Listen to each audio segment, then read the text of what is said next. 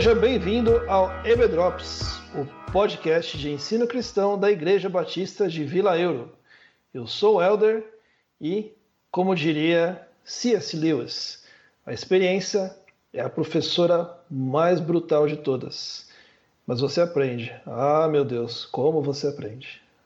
Olá, pessoal, sou a Vivi e quero que vocês se lembrem que há um propósito no seu passado. Olá, pessoal, aqui é Alexandre mais uma vez. Eu queria falar que assim podemos ter a certeza de que cada detalhe em nossa vida de amor a Deus é transformado em algo muito, mas muito bom. Bom, pessoal, então, como eu disse, episódio número 8, e hoje estamos completando o nosso acróstico do Forma, né? Hoje, finalmente, gente, finalmente nós estamos em forma. E como disse o Alexandre outro dia, redondo é uma forma. Com certeza. É isso aí, gente. Redondo é uma forma, estamos em forma finalmente, completamos o acróstico. Ainda temos algum conteúdo pela frente, mas falando dos cinco pontos: formação espiritual, pessoas do coração, recursos pessoais, modo de ser, e hoje vamos falar sobre áreas de experiência ou simplesmente experiências. E aí eu quero jogar aqui para a nossa conversa, o Alexandre e para a Vivi. Gente, como é que é esse negócio de que Deus aproveita nossas experiências, Deus usa nossas experiências, Deus não desperdiça nossas experiências? Como é que funciona isso? Bom, eu gosto de falar que eu tenho um versículo preferido na Bíblia que é Romanos 8, 28, que fala que sabemos que todas as coisas cooperam, trabalham juntas para o bem daqueles que amam a Deus. Né? E o versículo fala que são todas as coisas, não são só as coisas ruins, não são só as coisas boas. Deus usa todo o material na nossa vida passada e presente para o reino. É, é interessante a ideia que já tem textos bíblicos que a gente já leu, quando Deus trabalha conosco, né, eles nos molda a partir do barro. Um dos melhores exemplos que nós temos é, na vivência bíblica é quando a gente olha para os doze apóstolos. Tinha gente de direita lá? Tinha. Tinha gente de esquerda? Tinha. Tinha gente rica e tinha gente de origem pobre? Também. Tinham homens o, seguindo? Tinha, mas também tinha mulheres o seguindo tinham pessoas dos mais diversos tipos, com as mais diversas experiências, e todos eles ajudaram a formar a nossa igreja. Entendeu? Deus tem um propósito para minha vida, tem um propósito para a vida da Vivi, tem um propósito para a vida do Helder, tem um propósito para a sua vida, para você que está nos ouvindo. Ele quer utilizar de tudo o que você é, de todas as experiências, da soma das coisas que te construíram para esse propósito. Então, eu estava pensando aqui, né, que quando a gente é, pensa em, em, experiência do ponto de vista de aprendizado, né, que, como eu falei da frase, a frase do C.S. Lewis, né, que ele fala que a experiência é a mais brutal das professoras, né, é, porque ela te ensina realmente. O próprio tom da frase dele, ele leva a gente a pensar que as experiências ruins têm um papel muito forte, né, tipo os traumas, as as perdas, enfim, aquilo que realmente marca a gente de uma forma ruim, é, a gente acaba, não sei se lembrando mais, mas talvez a gente acaba colocando mais nessa conta do aprendizado. É, por que vocês acham que isso acontece? Por que, que a gente tem é, tanto esse, essa questão da, da, das experiências ruins como um, algo que vai nos ensinar, que vai nos, nos preparar para algumas coisas, enfim? Por que, que vocês acham que isso acontece? Então, Helder, a gente tem um costume que é até um pouco esquisito, né? Como estava mencionando, de lembrar daquilo que é ruim, de não lembrar daquilo que é bom. É, é, estranho, porque assim, quando nós saímos com os nossos amigos, às vezes a gente lembra da experiência boa que foi sair, comer uma pizza, bater papo, jogar conversa fora. Só que com o tempo isso se esvai. Agora, se um desses amigos falou uma palavra que te magoou, te disse alguma coisa que te fez chorar, isso dura. Isso dura e dura durante muito, muito tempo. Um paralelo bíblico que a gente pode fazer é, é da memória do povo de Israel. O povo de Israel sofria de uma amnésia que era assustadora. Eles conseguiam lembrar dos problemas que eles tiveram com os egípcios, eles conseguiram lembrar do susto que eles tiveram ao atravessar o Mar Vermelho, mas eles esqueciam da coluna de fogo, eles esqueciam do maná, eles esqueciam das codornizes, eles esqueciam de tudo o que Deus fazia para abençoá-los. Toda a parte boa ficava de lado. E na primeira oportunidade que o povo tinha, o povo ia e pecava, o povo ia e construía um bezerro de ouro para si. E muitas vezes acontece isso conosco também ainda hoje. O que o povo de Israel fez lá atrás não é nada diferente do que a gente faz hoje. Muitas vezes a gente se lembra de coisas ruins que aconteceram no nosso passado e fala, por que Deus permitiu que isso acontecesse? E a gente esquece de lembrar de todas as coisas boas que aconteceram em nossa vida, que a gente não atribuiu a Deus aquilo que de fato era uma ação dele em nossas vidas. É, é uma coisa complicada, mas é uma coisa que faz parte da natureza humana. A gente conseguir lembrar do pior e não do melhor. É interessante, Ale, você falar de lembrar do passado e questionar porque Deus permitiu. Inclusive, na frase inicial, eu disse: há um propósito no seu passado. Então, houve uma permissão de Deus para um propósito. Né? Deus faz tudo com um propósito. Então, dentro do versículo que eu citei, todas as coisas cooperam, inclusive essas negativas. Só que elas vão cooperar como? A partir do momento que você olha para elas e aprende com elas, como o Helder falou, no sentido do aprendizado, de você aprender, superar aquilo e mais para frente você ser usado por Deus para estender a mão para outras pessoas que já passaram pelo mesmo problema, pela mesma situação. Então, esse é o diferencial de você olhar para isso da perspectiva do aprendizado, para que você seja usado na vida de outras pessoas que estão passando pela mesma situação. E isso, como o Helder, é, o Helder puxou a questão das, das dores, dos, das situações difíceis.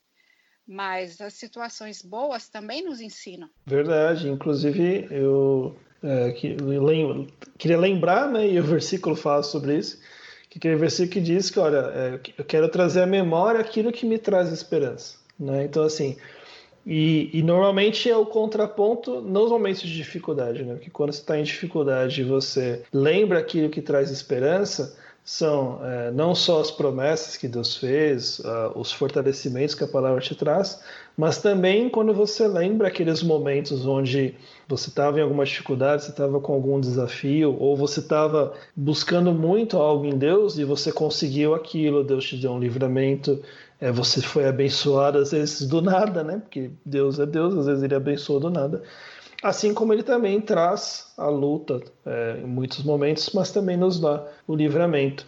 Então acho que é, é, legal a gente fazer esse balanceamento, né? Se você que está ouvindo a gente lê o livro, você vai ver que o autor ele fala assim das, das experiências boas, mas ele tem, ele cobre muito que, essa questão realmente do, das, das dificuldades, das experiências é, não tão positivas, digamos, porque realmente isso cria na gente ensinamentos e etc., como o, a lei e a Vivi muito bem disseram. Então é legal a gente fazer esse, esse balanceamento, esse contraponto é, entre aquilo que realmente nos trouxe de algo de positivo com aquelas dificuldades, com os problemas, com as desilusões da vida que a gente teve. A gente estava até conversando aqui de bastidor, né? Que é a questão do. De, principalmente quem veio de uma família não cristã ou passou por um período desviado, etc. E aí a pessoa volta para Jesus ou ela se converte e tem aquele testemunho, né? A gente estava até brincando que às vezes é o testemunho, né? Que aí assim, olha, eu usei droga, eu fiz isso, fiz aquilo, fiz outro, fiz aquilo de errado e chutei o gato não sei o que, blá, blá, blá. e aí Jesus me salvou e eu fiquei bom, né? E aí, por que a gente estava conversando sobre isso? Porque muitas vezes as pessoas que não têm esse passado talvez tão tenebroso, é, muitas vezes se sentem até falam assim, nossa, mas eu não tenho nada para contar. É, como que vocês veem isso, essa, essa dependência muitas vezes que a gente tem de ter que ter tido um monte de coisa ruim para contar para poder falar o que aconteceu de bom depois? É, eu acho que isso é uma perspectiva assim de antes de se converter. Por que, que eu falo isso? Porque a partir do momento que você se converte, você entende a palavra, você entende o plano da salvação, por que, que você precisa ser salvo, aí você fica mais consciente que não existe bom, não existe a diferença, aquela, aquela velha coisa que a gente fala, né? Pecadinho, pecadão, né? Existem consequências diferentes. Então, a partir do momento que, que o Espírito Santo te convence do pecado, você aprende com isso que uma pessoa que era um criminoso e você, a diferença é a atuação, onde ele atua com o pecado dele, mas você é tão pecador quanto. Então, essa, essa é a beleza da graça. A graça é para todos, não, não só para alguns que precisam mais ou menos.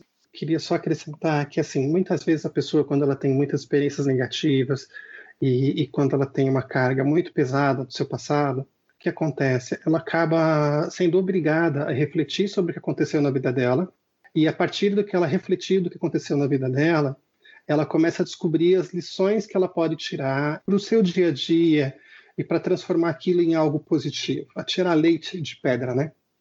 E, e, muitas vezes, quando você leva uma vida que é um pouco mais suave, que é um pouco com menos problemas e com menos dificuldades, uma vida sim de privilégios, de privilégio por você ter nascido num lar cristão, de privilégios por vários outros privilégios diferentes, é, muitas vezes nós não somos levados a fazer essa mesma reflexão. E, e, o que acontece é que todos somos chamados a trabalhar e todos somos usados, chamados a, a usar todos os nossos recursos pessoais para isso. A gente já falou sobre isso, mas parte disso, assim, não adianta nada eu ter recursos se eu não sei como é, fazer com que esses recursos façam conexão com outras pessoas. E uma das coisas que eu posso descobrir é dentro do meu perfil, das minhas características, uma vez que eu me analise, que eu faça uma reflexão sobre quem eu sou, qual o meu papel, quais são as minhas características, o que eu aprendi com o que eu já vivi, a partir daí é irrelevante é, se as minhas experiências foram muito negativas ou muito positivas.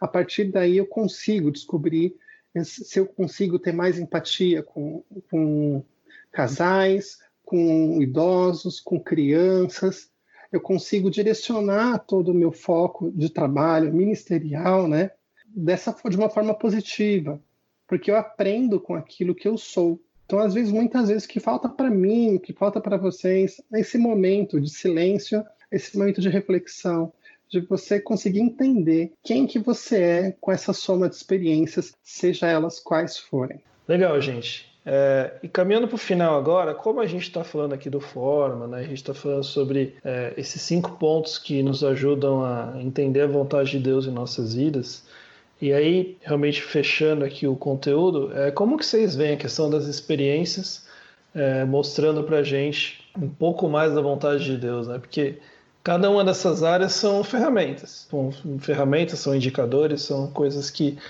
nos ajudam a entender a vontade de Deus para nós. Como que as nossas experiências, em, em, poucas palavras, aí podem direcionar a gente no sentido da vontade de Deus para nossas vidas? É, eu posso compartilhar de uma forma rápida, né? É, tenho uma filha, ela é maravilhosa e ela é muito bagunceira, como toda criança de 5 anos. É, eu e minha esposa, nós tivemos 11 anos de espera é, para que nós pudéssemos tê-la. É, tem uma amiga minha e da Lu, a Andréia, que ela sempre fala que não é que estava demorando, é que Deus estava caprichando. E isso é bem humorado, é uma forma bem humorada de você ver o final.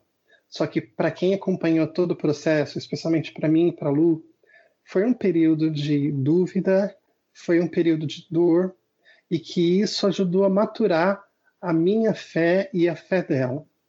E foi um período que nós aprendemos a desenvolver a nossa fé e acreditar que Deus poderia, se Ele quisesse, que eu e ela estávamos na dependência de Deus, no querer dele, na vontade dele, e que independente da resposta que ele desse, ele continuaria sendo Deus.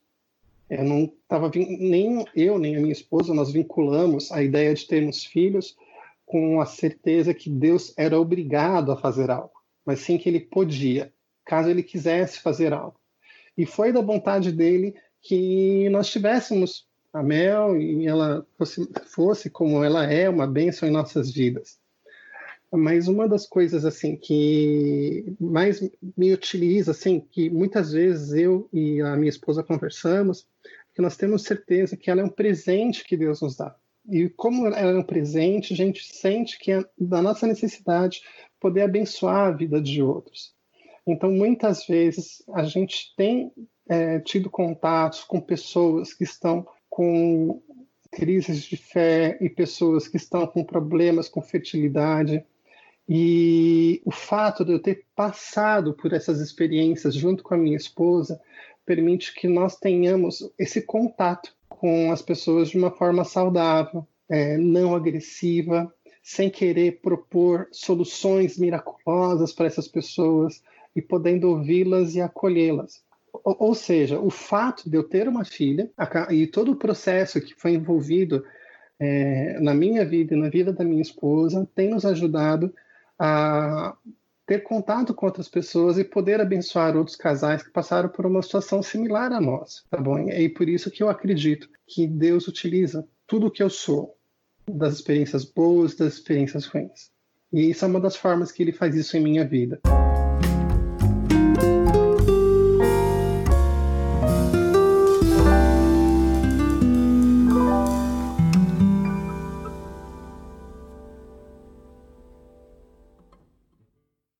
Interessante, o livro ele até propõe um exercício, né? Ele fala assim: imagine que você está num corredor, no corredor da sua vida, né? De um lado do corredor existe uma parede onde você coloca os quadros uh, que representam experiências boas na sua vida. E na outra parede, do outro lado, você coloca os quadros que representam experiências dolorosas da sua vida. E aí você olhar para esses quadros e tentar extrair deles algo que possa ser usado no reino, como o Ale falou. E no caso das experiências positivas, é colocar essas realizações a serviço de Deus. Por exemplo, se você é uma pessoa super graduada, com diplomas e tem experiência, você pode usar isso, é, instruindo outras pessoas que querem chegar onde você chegou. Se você tem um casamento super bem estruturado, abençoado por Deus, você pode abençoar novos casais com a sua experiência. Tem muita coisa que as experiências boas nos ensinam e que a gente pode auxiliar outros que estão começando uma caminhada que a gente já completou. E da mesma forma, os, os, os quadros ali dolorosos. É claro que a gente gostaria de não ter passado por aquilo, porque quem gosta de sofrer, né? Não, não são agradáveis, mas o diferencial é aquilo que a gente falou lá no começo. Como que você vai olhar para isso? Vai ser da perspectiva do crescimento? Se for, Deus vai usar isso no reino, porque você vai poder passar a sua experiência da mesma forma para pessoas que estão se sentindo tão esmagadas por aquele sofrimento que acham que não tem uma solução.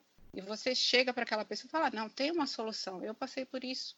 Vem comigo que eu vou te mostrar como que você pode superar". Eu sei que há pessoas que passam por situações de dificuldade e não conseguem sair. Elas não conseguem olhar para a situação com, com essa perspectiva de aprendizado. Elas passam a vida toda na condição de vítima daquilo que aconteceu com elas. Então, precisa que alguém estenda a mão para elas e mostre: não, você pode sair disso. Isso foi ruim? Foi, aconteceu com você. Mas existe ainda um caminho na frente que você pode trilhar, não mais como vítima do que te aconteceu, mas como uma pessoa que vai ajudar outras vítimas. Se você é uma pessoa que busca esse crescimento espiritual, Deus vai te usar com tudo que já aconteceu na sua vida até hoje no reino para abençoar outras vidas. Legal, gente, muito bom. Eu queria deixar uma última frase aqui para vocês. Está no livro, inclusive, se você está lendo o livro, está logo ali no começo, que é de um filósofo, o Soren Kierkegaard, que ele fala o seguinte: olha, a vida só pode ser entendida olhando para trás, mas ela só pode ser vivida olhando para frente. Então, não deixe que situações adversas venha te prender aí no passado, né, por qualquer motivo que seja. Seja elas boas ou ruins, porque às vezes a gente fica preso com coisas boas também, né? Fica vivendo daquela, daquelas nossas dos sucessos do passado. Então, usa isso para te ensinar, usa isso como coisas que vão te mover para frente. Então, eu queria finalizar com um trecho da letra da música do João Alexandre, que eu gosto bastante que tem tudo a ver com o que a gente está falando aqui, inclusive com o que o Elder acabou de falar. Que ele fala, o nome da música é Tapeceiro, e ele fala: minha, minha vida é obra de tapeçaria, é tecida de cores alegres e vivas, que fazem contraste no meio das cores, nubladas e tristes. Se você olha do avesso, nem imagina o desfecho. No fim das contas, tudo se explica, tudo se encaixa, tudo coopera por meu bem. Quando se vê pelo lado certo, muda-se logo a expressão do rosto. Obra de arte para a honra e glória do tapeceiro. Quando se vê pelo lado certo, todas as cores da minha vida dignificam a Jesus Cristo, o tapeceiro. Minha vida é obra de tapeçaria, tecida de cores alegres e vivas que fazem contraste no meio das cores nubladas e tristes. Se você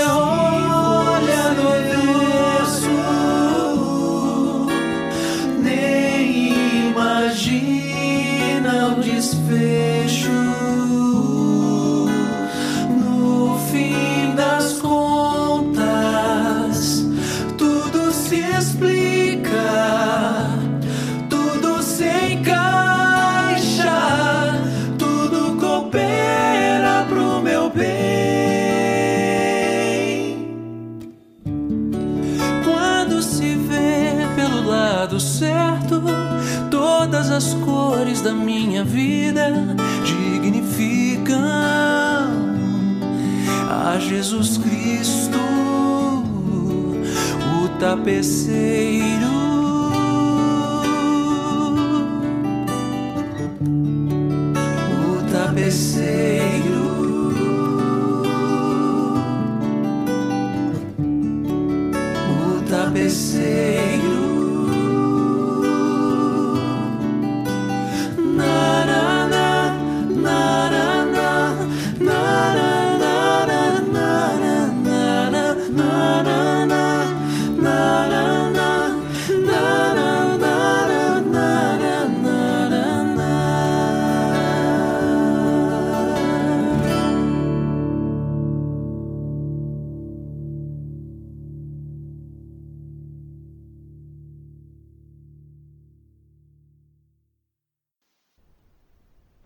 sutileza do texto é absurda, né? Mas vamos lá. É, é difícil concorrer. Então, então, gente, só lembrando assim que a gente aprende com o nosso passado e nós não nos prendemos a ele. É, é importante a gente olhar para trás e ver quem nós fomos e o quanto isso nos ajudou a ser quem somos. E isso vai nos ajudar a olhar para frente, a olhar adiante, para que nós possamos fazer o que Deus quer que façamos. Beleza, pessoal. Obrigado, Vivi. Obrigado, Ale. Obrigado a você que está ouvindo a gente.